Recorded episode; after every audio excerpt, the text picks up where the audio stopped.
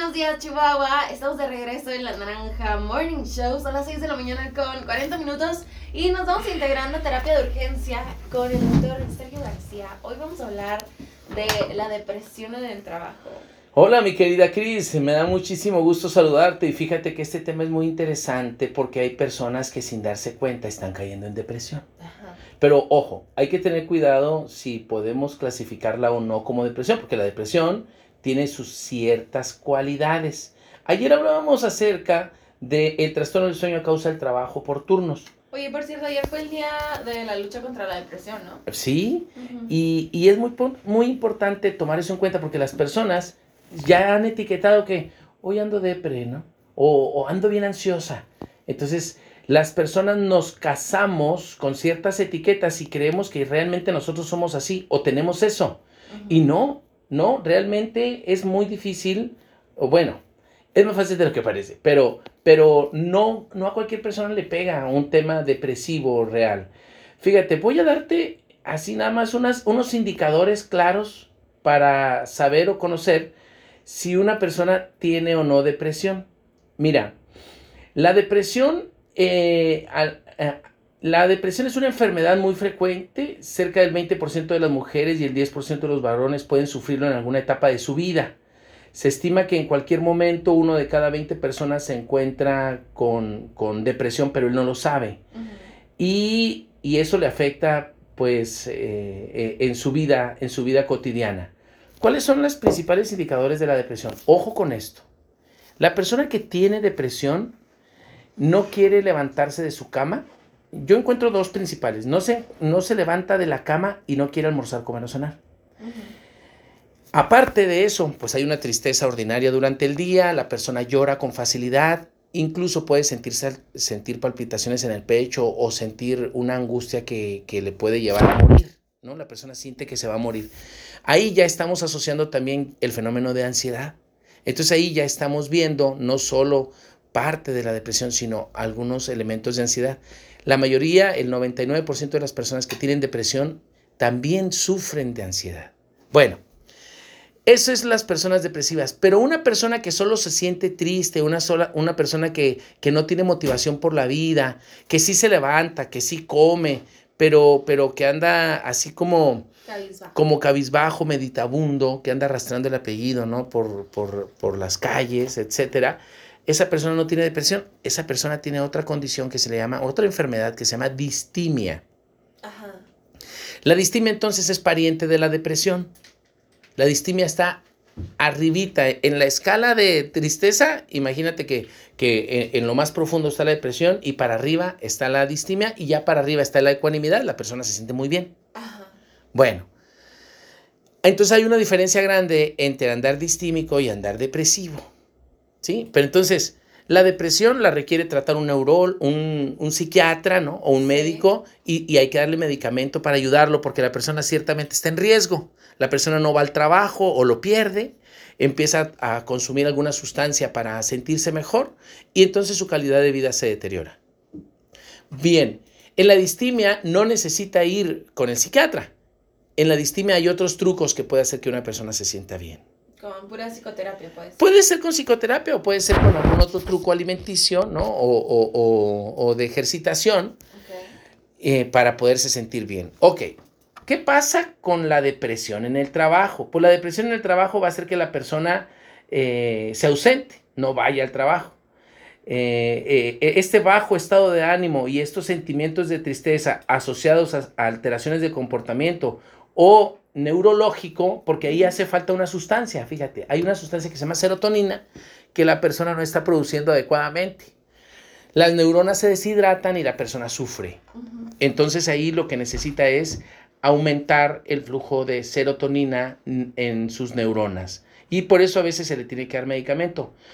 Te voy a decir algunas formas de aumentarla. Bueno, primero voy a decirte cuáles son... Mm, los, mm, eh, los síntomas, ¿no? La presencia de tristeza, el llanto, ansiedad, preocupación, irritabilidad, tensión, pérdida de apetito, como lo decía hace ratito, cansancio, pérdida de interés en las actividades normales, incapacidad para concentrarse, presencia de pensamientos de autodesprecio, desesperanza o incluso quererse morir, morir o matar. Son dos cosas distintas. Una cosa es que tú quieras morirte y otra cosa es que quieras matarte. Morirse está más asociado a la distimia, o sea, eh, yo eh, he pensado en morir, pero no he pensado en suicidarme. Una persona depresiva sí piensa en suicidarse. Bueno, los efectos de la depresión en el trabajo. Algunos cambios pueden llegar particularmente a, alterar el comportamiento y hace pues que los jefes se den cuenta y lo corran, ¿no? Lentitud o errores frecuentes en el trabajo, dificultades para la concentración, inadecuado cumplimiento de horario, ausencias injustificadas o abandonos. De repente vas ahí a la puerta ya no está, se fue, ¿no? aquel trabajador que tenía que cuidar la puerta frecuentes discusiones o enfrentamientos entre compañeros o estar eh, mm, provocando, ¿no? Estar, estar de mala leche, como se dice, ¿sí? Entonces la depresión pues altera el desempeño y, la vida de la persona y no solo de manera laboral, sino también en su, en su casa.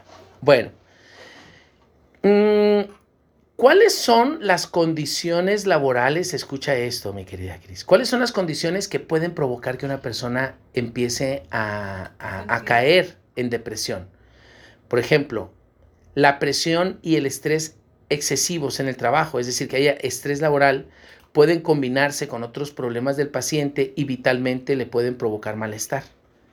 Las oficinas con espacio físico reducido o un ambiente congestionado eh, las fábricas ruidosas o las tiendas muy calurosas, mal ventiladas, puede contribuir al estrés.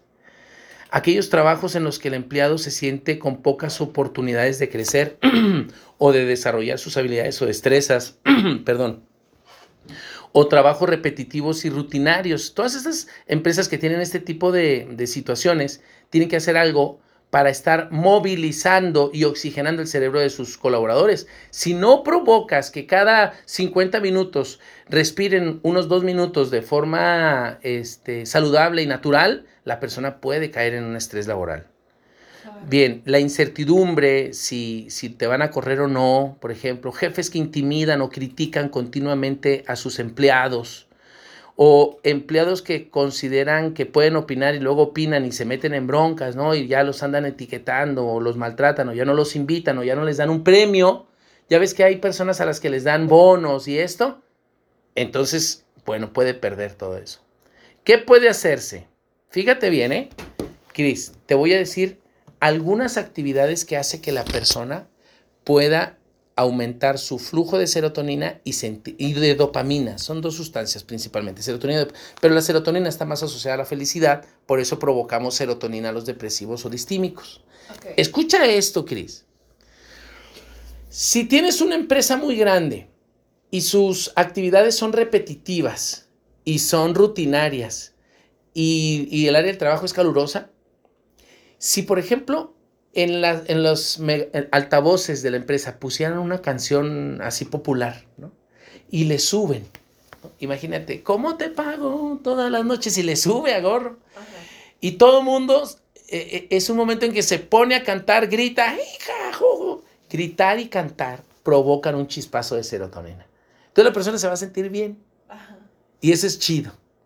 Bueno, otra forma es que salgan a caminar unos minutos. Unos 2, 3 minutos que caminen cada 50 minutos es ideal. Entonces te estoy dando pautas para aumentar la serotonina. Caminar, trotar, correr, cantar, gritar, leer. Te estoy diciendo pautas que hacen que, que sean chispazos breves, cortos. Sí, claro. Hay otros que son más elevados. Bueno, ahí te va otros. Ir al baño, hacer del uno ir al baño a hacer del 2 también provocan serotonina. Cuando una persona no va al baño, eh, empieza a, sentirse mal. Después de que va al baño, se siente bien. Entonces esto también provoca serotonina y dopamina. Bueno, ir al baño, cantar. Besar, abrazar, eh, tener algún encuentro erótico. Estas son actividades, conductas que pueden hacer que la persona se sienta muy bien. Eh, ¿Qué otras? Eh, tener una charla amena con alguien. tomar algún tipo de, de refresco que le guste a la persona. No refresco de, de gaseosa, sino, por ejemplo, un agua de limón con mucho hielo, Claro. un agua de piña, un agua de horchata. Todo esto hace que la persona se sienta bien. Comer una comida que, a- que a uno le guste. Platicar con alguien que no había platicado antes.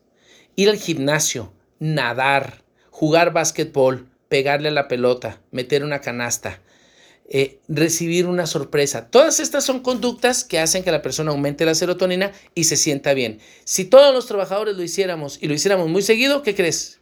No había personas, claro, seríamos muy felices, no había personas con depresión en el mundo. ¿Cómo la ves, Cris? Oye, pues es algo que, que hay que poner atención y, y dejar de, de hacer estos comentarios, o tomarlo con más seriedad, ¿no? La depresión. Sí, Y, y así como dices tú, ¿no? De que realmente profundizar en qué es lo que nos está pasando para identificar si es realmente o no una depresión, ¿no? Y cómo solucionar. así Entonces, es. Muchísimas gracias, doctor Sergio García. ¿Algo más que desees agregar? No, pues nada, decirles que en terapia de urgencia estamos para servirles, que nos encuentran en el 614-233-7366 y que vamos a estar muy al pendiente de ustedes por si tienen alguna necesidad. Recuerden que atendemos niños, adolescentes, adultos, en pareja o en familia, Cris. Ahí en terapia de urgencia, en redes sociales, pongan terapia de urgencia, denle like a mis publicaciones. Eh, salúdenme de vez en cuando y bueno, vamos a estar en comunicación la próxima semana a la misma hora y en el mismo canal. Perfecto, ahí está. Oigan, vamos a ir a música, esto que llega